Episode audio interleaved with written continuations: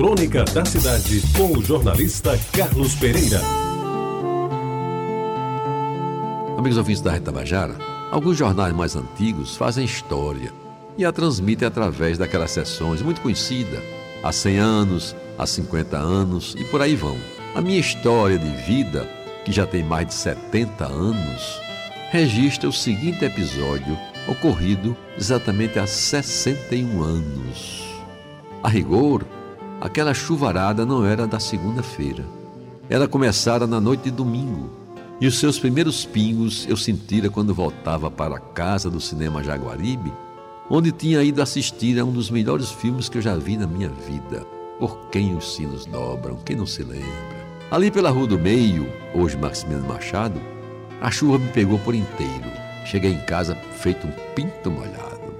A segunda-feira, que era o dia 4 de abril, amanheceu com a cidade meio desprevenida e inteiramente surpreendida pelo tamanho e pela intensidade daquele dilúvio.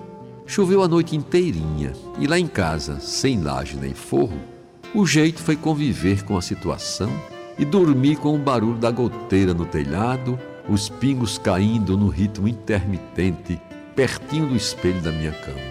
Estudava então eu no Liceu Paraibano. Fazia a quarta série ginasial.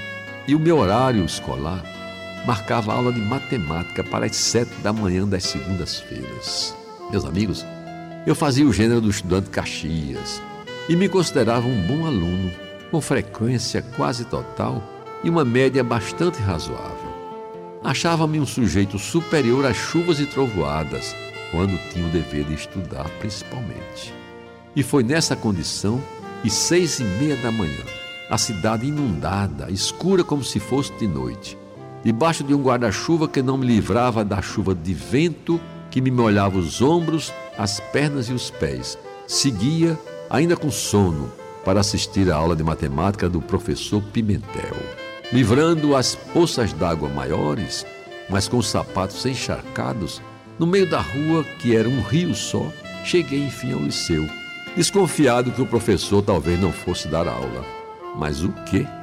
Não só ele foi, como ainda por cima inventou uma chamada oral que pegou de surpresa os poucos gatos pingados e molhados que tiveram a coragem de enfrentar aquele dilúvio.